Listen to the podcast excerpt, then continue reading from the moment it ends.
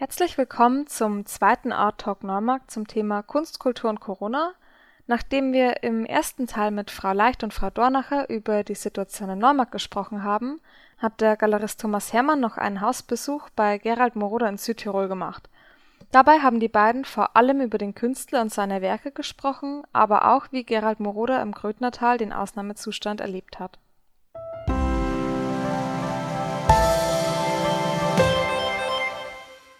Ja, ich bin heute auf Auslandsbesuch und zwar auf Hausbesuch bei Gerald Moroder, einem Bildhauer aus dem Grödnertal oder Grödental heißt es ja richtig, glaube ich. Kann man beides sagen, ja. Ja? Ja. ja. Und äh, Südtirol, und äh, das ist ja sehr bekannt für seine Bildhauerkunst, für seine Holzbildhauer. Seit über, ich glaube, 200 Jahren ist es. Äh, noch länger. Noch länger also, sogar. Ja, ja, ja, ja. Wir kommen gleich drauf dann im Gespräch, dass ja auch hier ganz lange Verbundenheit schon auch familiär da ist. Mhm. Ja, ich besuche Gerald Moroder aus zwei Gründen. Ich habe ihn im Februar in der Galerie ausgestellt und äh, bin jetzt äh, mal nochmal bei ihm, um mit ihm über die Messe in Karlsruhe zu sprechen, wo wir nächstes Jahr auch mit zeigen wollen. Und ich und bitte entschuldigen die meine lieben Zuhörer jetzt auch äh, die Tonqualität. Wir sitzen hier in seinem Atelier in St. Ulrich. Und äh, es ist halt nicht unbedingt jetzt die perfekte Aufnahmesituation. Aber ein sehr, sehr interessanter Gesprächspartner. Gerald, ähm, wie schon angesprochen, Grödental, äh, Bildhauerkunst, Tradition, fünf Generationen Bolzbildhauer sind äh, es bei dir, glaube ich. Äh, so genau weiß ich das nicht, aber, aber ganz sicher, also ich schätze schon, ja, also, aber ich, ähm, sagen wir so, meine erste Erfahrung ist ja durch meinen Großvater natürlich. Mhm. Der war ja Bildhauer. Also beide eigentlich waren Bildhauer, aber einer war vielleicht noch schon etwas moderner und war schon, schon weit voraus für die damalige Zeit und das hat mich schon sehr geprägt. Ja. Gut, äh, sehr weit voraus für die Zeit, was heißt das?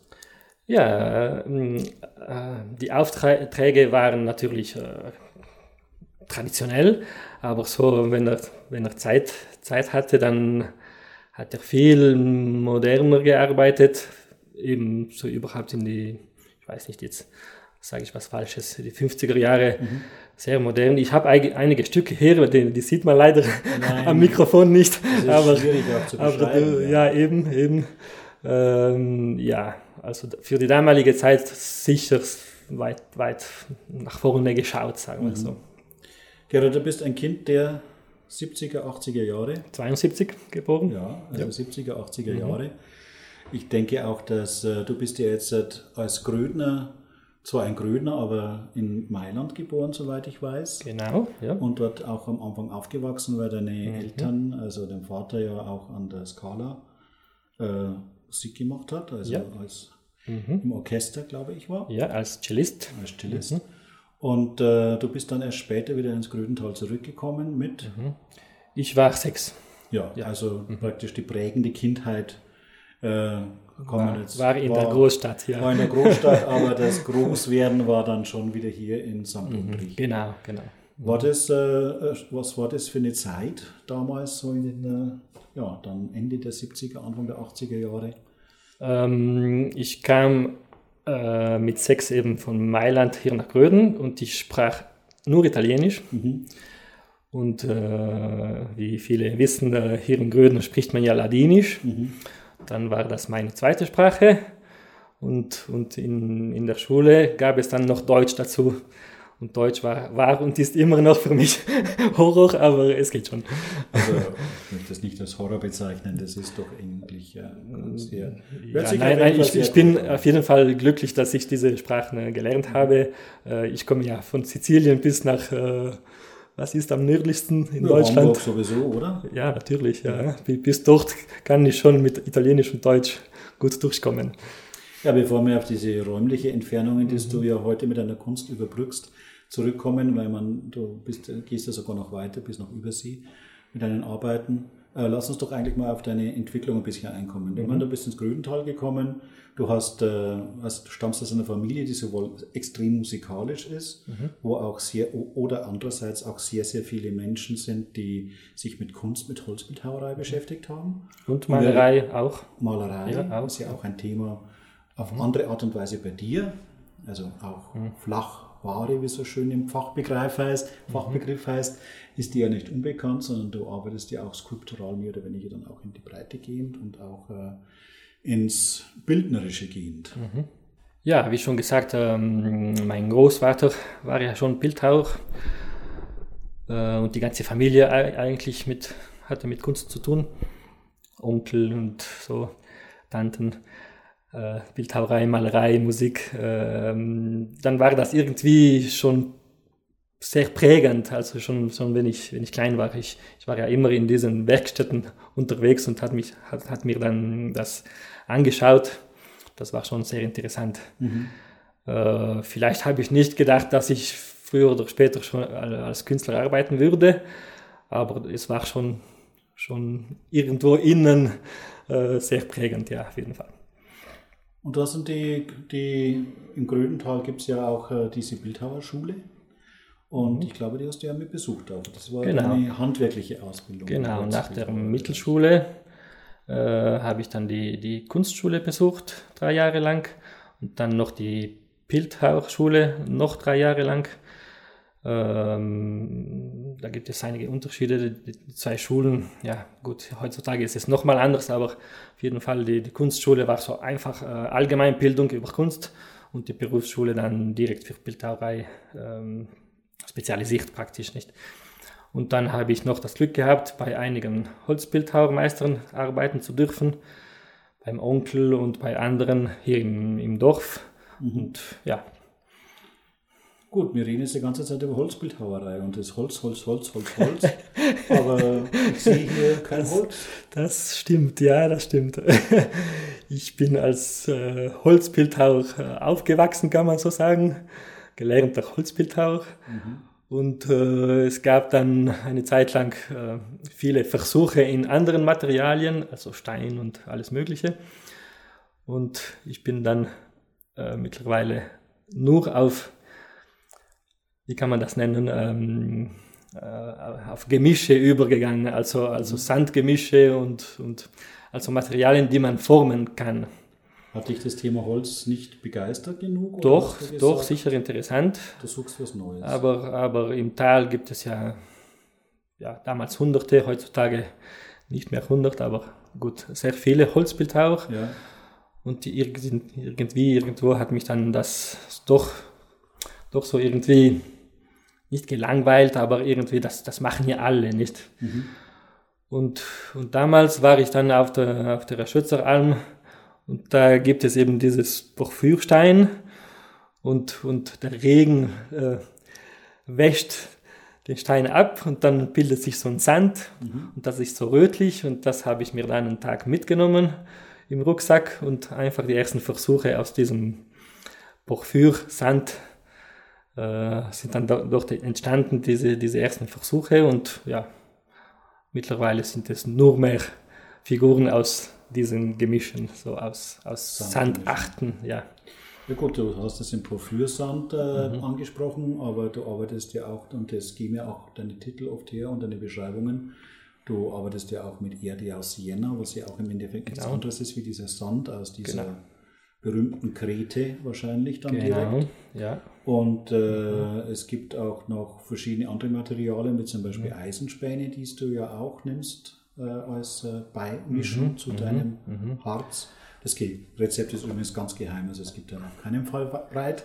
Weil ich glaube, ja. du hast zehn Jahre oder noch länger daran experimentiert, um endlich die Mischung so zusammenzubekommen, dass ja, es deinen Ansprüchen auch mhm. genügt. Ja, eben, eben. Das war anfangs sehr schwierig ähm, ich habe alles Mögliche reingemacht, auch Zement und so, aber das, das war dann alles grau. Dann, dann war die, die Ursprungsfarbe nicht mehr da und ja gut, auf jeden Fall, jetzt, jetzt habe ich alles gut im Griff und ich glaube schon, dass, dass das auch gut aussieht.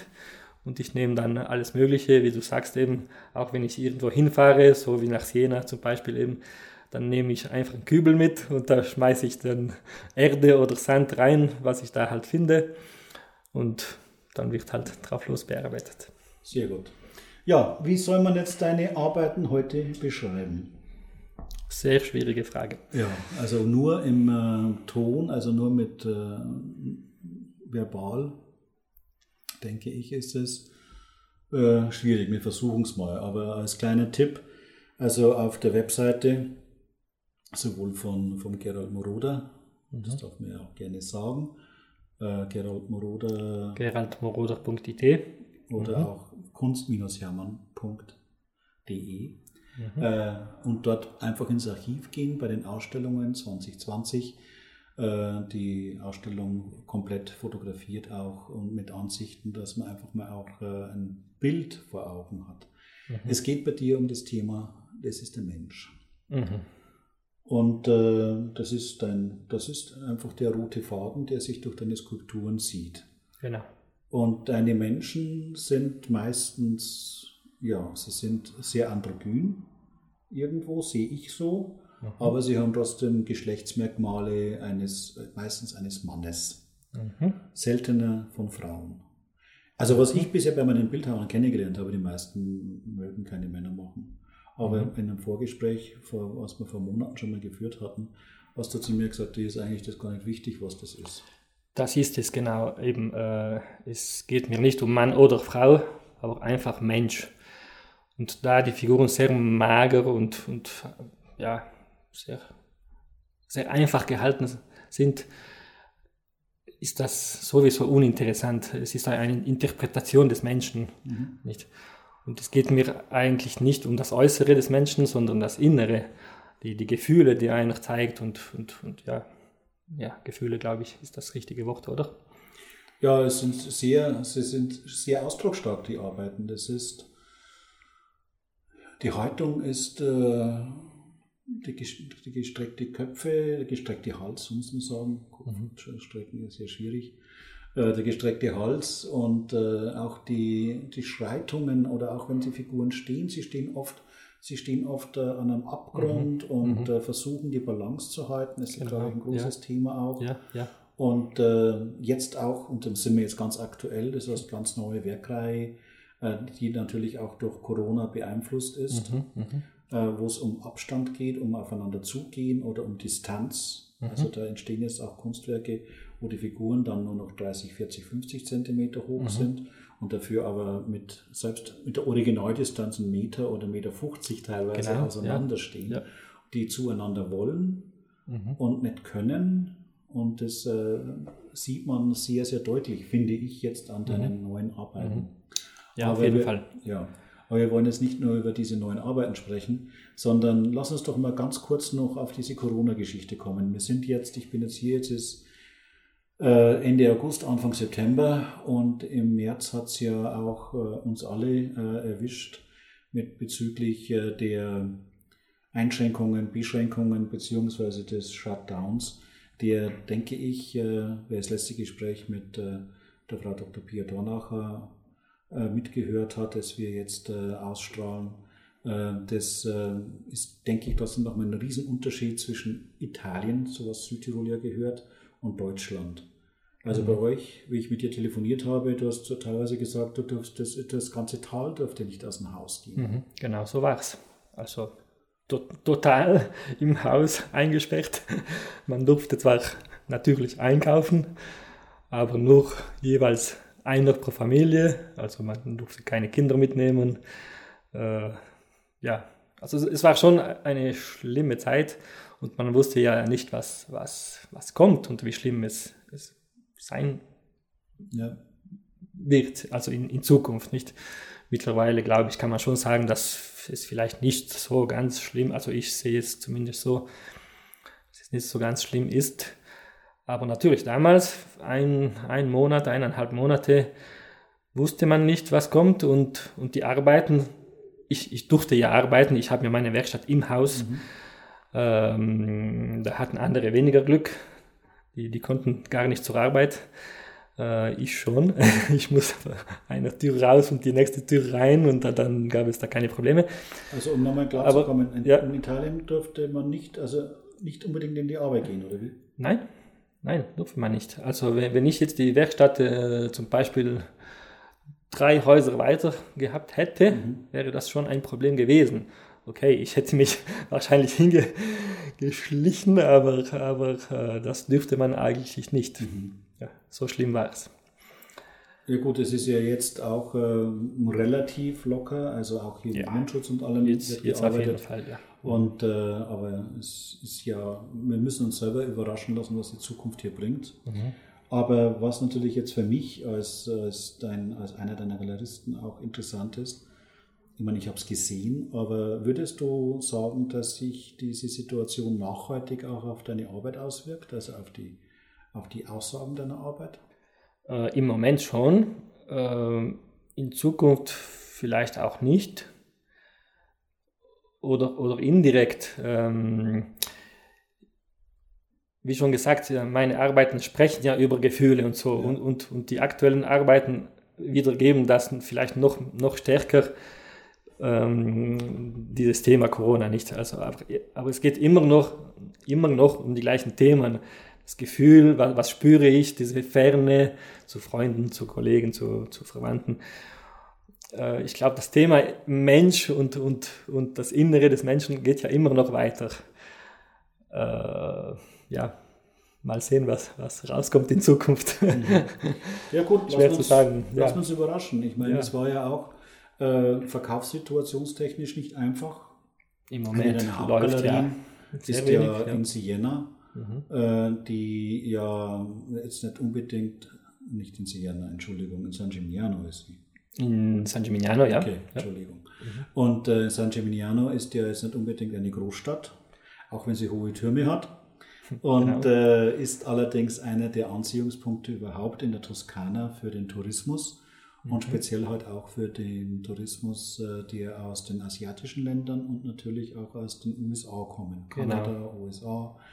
Und äh, da sind, und über diese Schiene ist es natürlich so, dass dann die Arbeiten und in einer wirklich beeindruckenden Zahl auch weltweit verteilt sind. Also dass die wirklich auch äh, sehr stark äh, in Neuseeland sind Arbeiten von dir, in Kanada sind sehr viele Arbeiten, in China auch.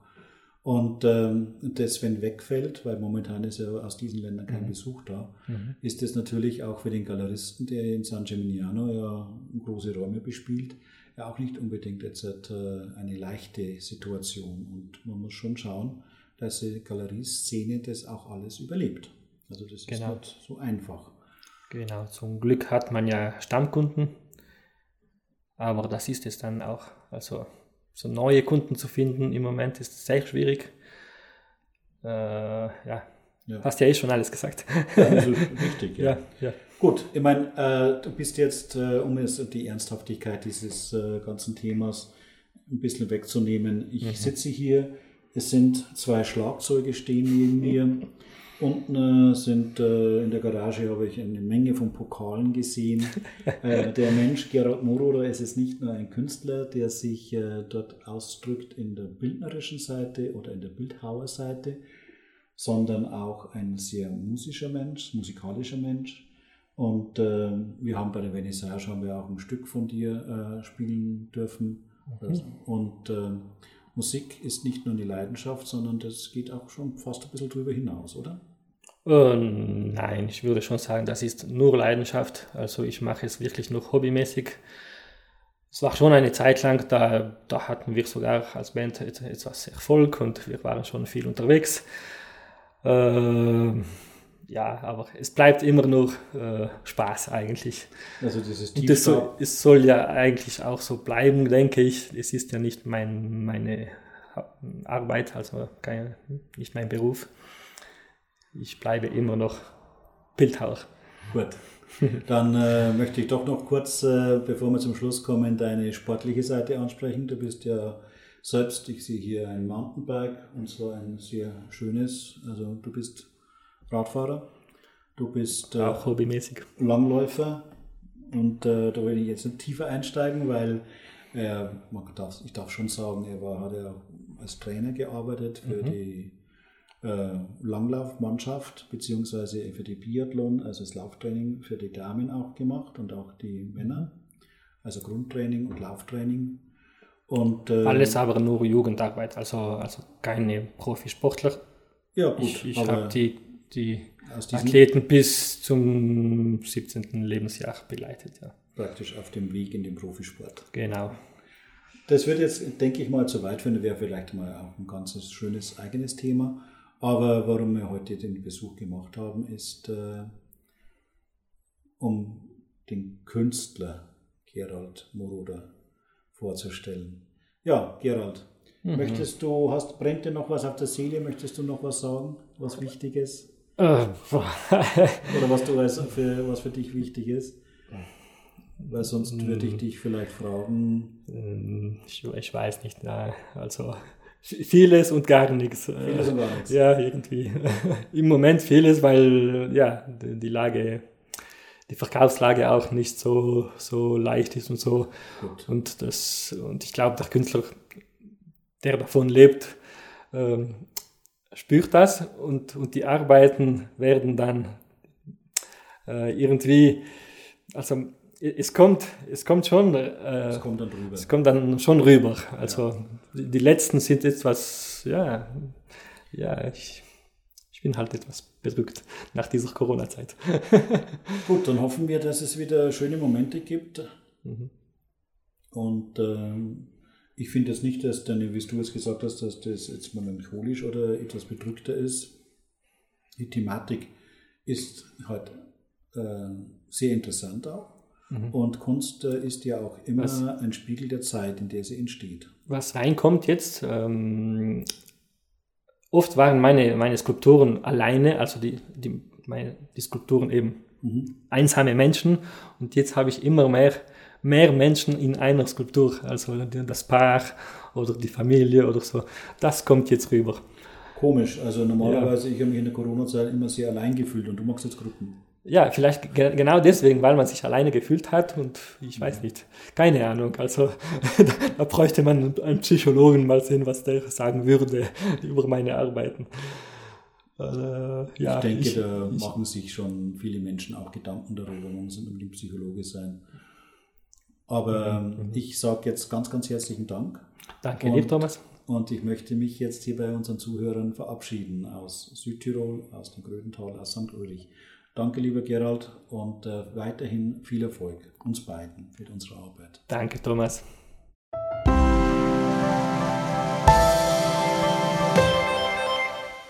Das war's mit unserer Bonusfolge des Art Talk Neumarkts. Wenn Sie möchten, hören wir uns wieder zum regulären Erscheinungstermin am ersten Mittwoch im Monat.